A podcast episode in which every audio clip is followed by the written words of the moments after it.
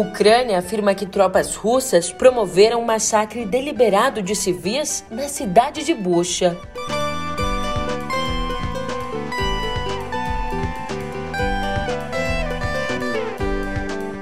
E aqui no Brasil, em licitação, governo prevê pagar até 732 milhões de reais a mais por ônibus escolares.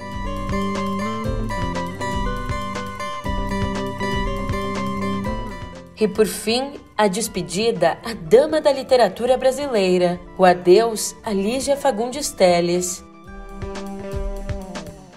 Um ótimo dia, uma ótima tarde, uma ótima noite para você. Eu sou a Julia Keck e vem cá, como é que você tá, hein? Como você já deve ter percebido pelas manchetes e também por essa introdução não tão animada, a gente já abre aqui a nossa semana com um nó na garganta. Na Ucrânia a situação não é nada fácil. E agora eu te explico o porquê no pé do ouvido.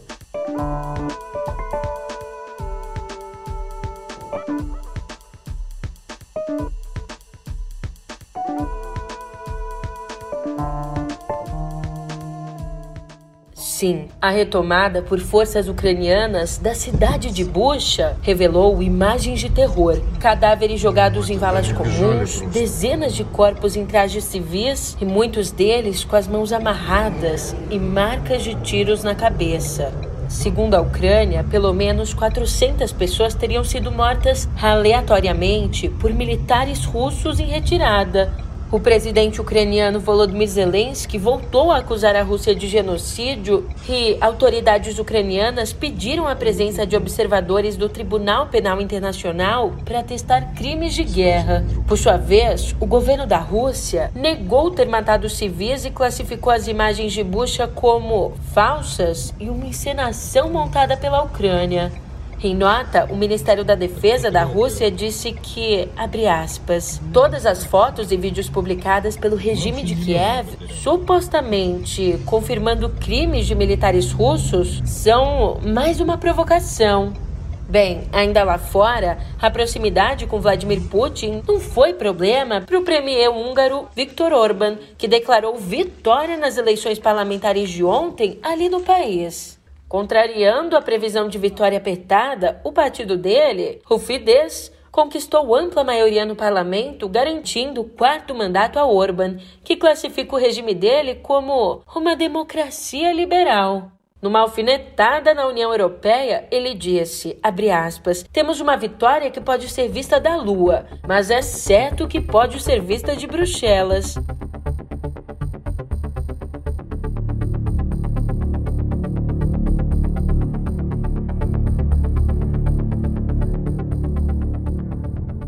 Já que no Brasil, controlado pelo Centrão, o Fundo Nacional de Desenvolvimento da Educação, o FNDE, marcou para quarta uma licitação na qual prevê comprar 3.850 ônibus escolares até 480 mil reais por veículo. Apesar da área técnica ter alertado que cada um não deveria custar mais que 270 mil reais. Ou seja, considerando os 480 mil, o sobrepreço pode chegar a 732 milhões. É, e mesmo aí com os alertas do corpo técnico do FNDE e da Advocacia Geral da União, o presidente do fundo, Marcelo Ponte, e o diretor Garigan Amarante deram um sinal verde à operação. Para você entender, os executivos são apadrinhados pelo ministro da Casa Civil, o Ciro Nogueira, e também pelo presidente do PL, o Valdemar Costa Neto. O PL ao qual nosso presidente Jair Bolsonaro é filiado.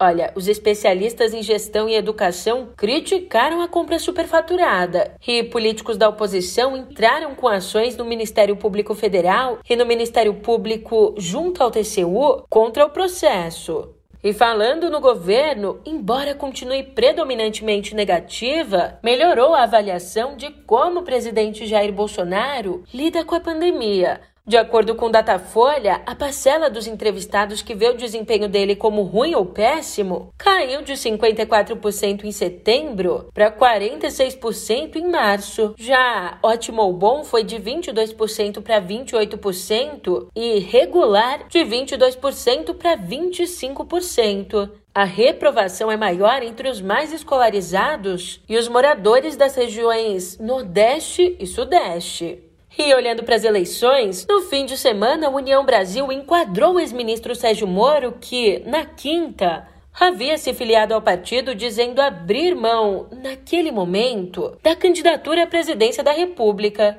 Só que a apertada do partido Amor aconteceu porque, na sexta, no dia seguinte, ele negou que tivesse desistido do Planalto para se eleger deputado.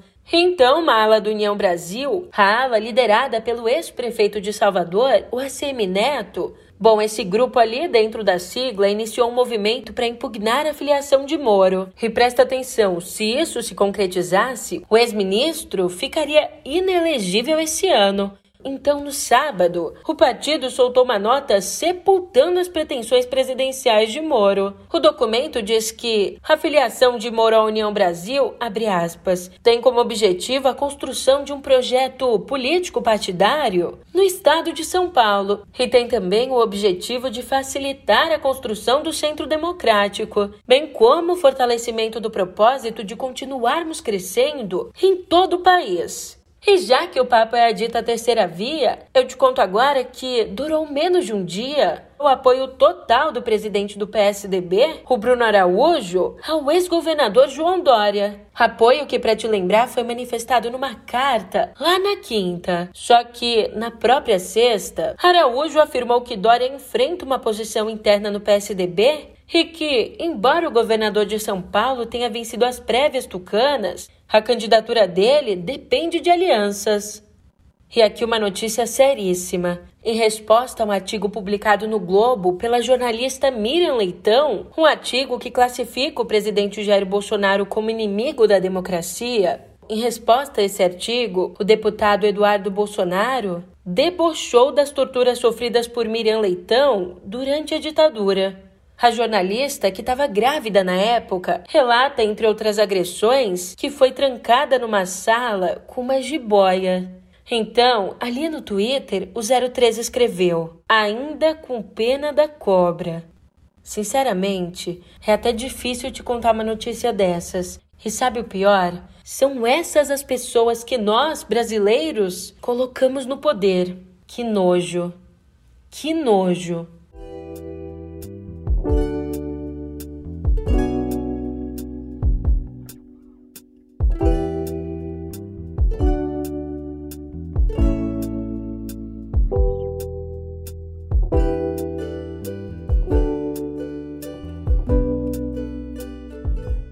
A gente começa aqui o nosso papo sobre cultura com uma despedida. Uma despedida bem triste. Ontem morreu aos 98 anos Lígia Fagundes Teles, uma das mais importantes escritoras brasileiras do século XX.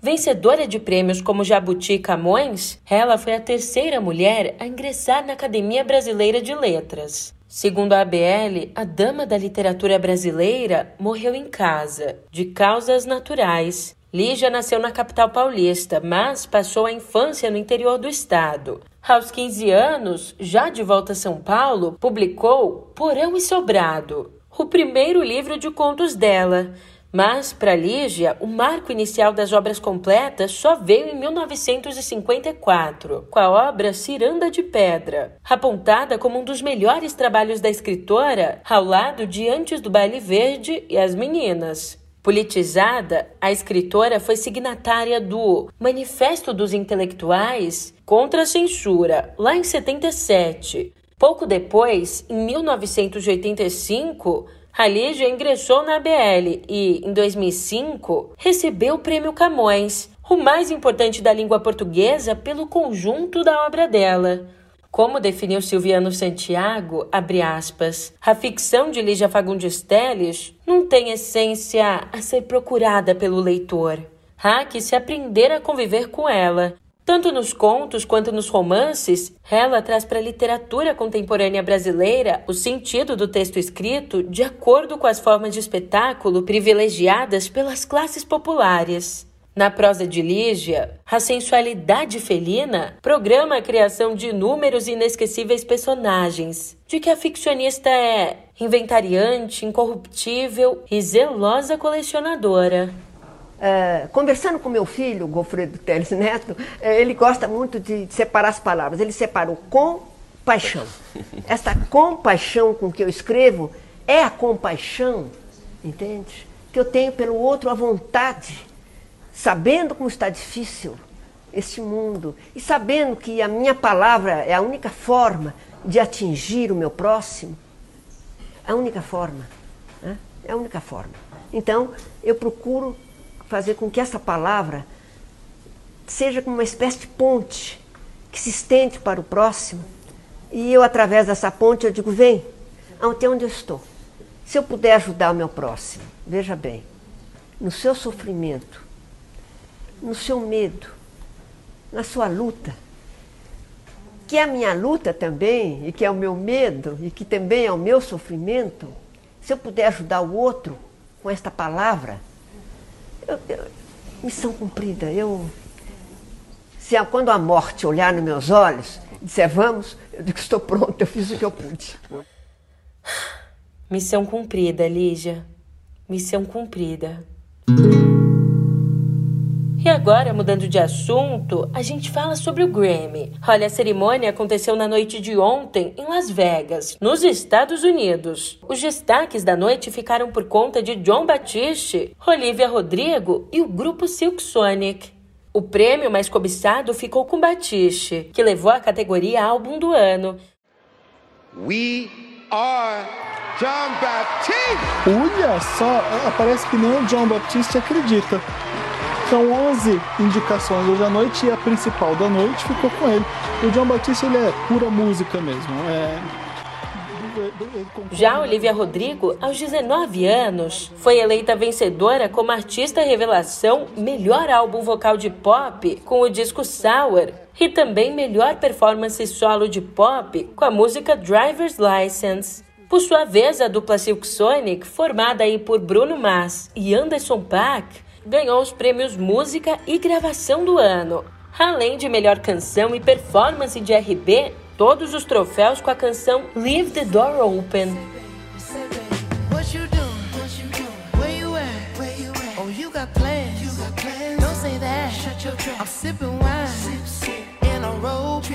I look too good, look too good. To be alone.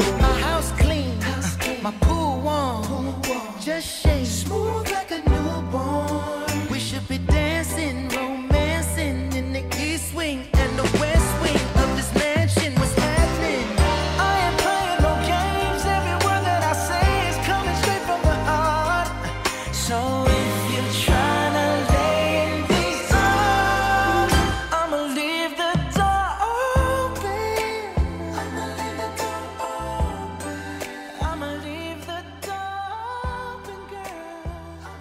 Ah, e uma informação aqui de dar orgulho. No Grammy também teve brasileira levando o troféu para casa, com o álbum Mirror Mirror. A pianista brasileira Eliane Elias ganhou o Grammy de melhor álbum de jazz latino.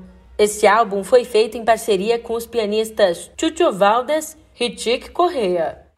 E trazendo aqui o Oscar de volta à nossa conversa, antecipando-se as eventuais punições que possa receber, pelo tapa dado em Chris Rock durante a entrega do Oscar, nessa sexta, o ator Will Smith anunciou que renunciou à condição de membro da Academia de Artes de Ciências Cinematográficas de Hollywood. Ali, num comunicado, ele disse, aspas, eu traí a confiança da academia, privei outros indicados e vencedores de sua oportunidade de celebrar e ser celebrado por seu trabalho extraordinário. Estou de coração partido. Para te explicar bonitinho aqui, na prática, Will Smith só deixa de poder votar para escolher os indicados e ganhadores ao Oscar. Mas ele ainda pode participar de eventos da instituição e também pode concorrer ao prêmio.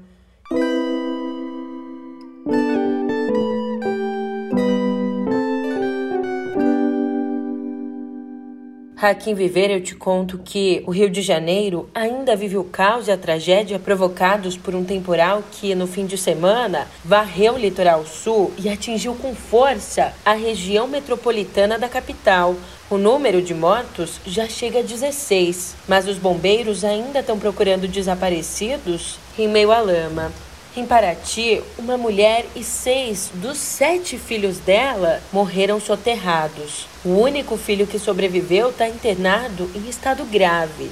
Em Angra dos Reis, morreram oito pessoas quando um barranco desabou sobre seis casas. Ontem, o prefeito de Angra, o Fernando Jordão, pediu que as duas usinas nucleares que ficam ali na cidade sejam temporariamente desligadas Segundo ele, a tempestade bloqueou total ou parcialmente todas as vias de acesso ao município, comprometendo o plano de evacuação em caso de acidente. Mas a eletronuclear diz que não existe risco.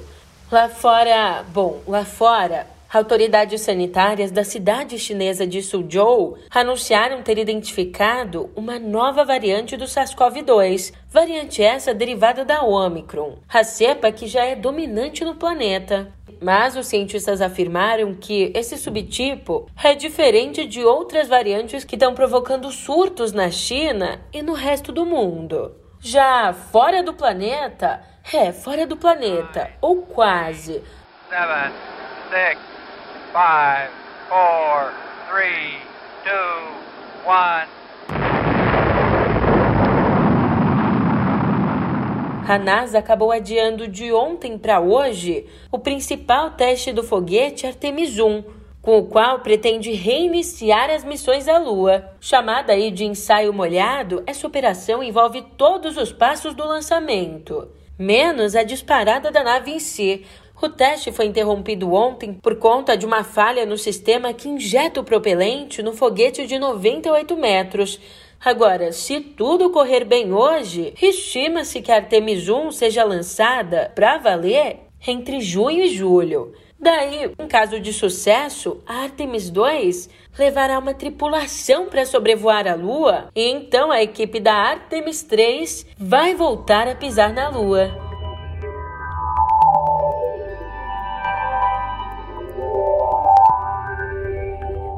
É, na última sexta, os funcionários da Amazon em Nova York aprovaram a formação do primeiro sindicato da Amazon nos Estados Unidos. Trabalhadores do depósito JFK8 em Staten Island aprovaram a sindicalização por 2.654 votos a 2.131 votos. A companhia, fundada pelo bilionário Jeff Bezos, é a segunda maior empregadora privada dos Estados Unidos e já impediu várias e várias vezes que os funcionários dela formassem um sindicato. Além disso, nos últimos anos, a Amazon tem sido alvo de diversas denúncias, denúncias que envolvem aí as condições de trabalho nos armazéns da empresa, sendo que a denúncia mais polêmica alega que os trabalhadores tinham que urinar, tinham que fazer xixi em garrafas para serem mais rápidos, para ganharem tempo. Liderado aí por um ex-funcionário, o novo sindicato da gigante pode incentivar outros armazéns da Amazon a seguirem o mesmo caminho. E o próximo passo dos trabalhadores do JFK8 é ratificar um contrato para se tornarem membros oficiais do sindicato, já no sábado, foi vez da Tesla, a montadora mais valiosa do mundo, divulgar que entregou 310.048 veículos elétricos no primeiro trimestre desse ano, o trimestre que se encerrou agora. Esse número apresenta um salto recorde de 68% em relação ao ano passado. No Twitter, o bilionário Elon Musk, CEO da Tesla, disse que o semestre foi, abre aspas, excepcionalmente difícil devido a interrupções na cadeia de suprimentos e a política de zero Covid na China. Então, o excelente trabalho da equipe da Tesla e dos principais fornecedores salvaram o dia. Fecha aspas. Então, já que o dia já tá salvo, eu tô indo nessa. Uma ótima semana para você e a gente se encontra aqui amanhã. Até lá!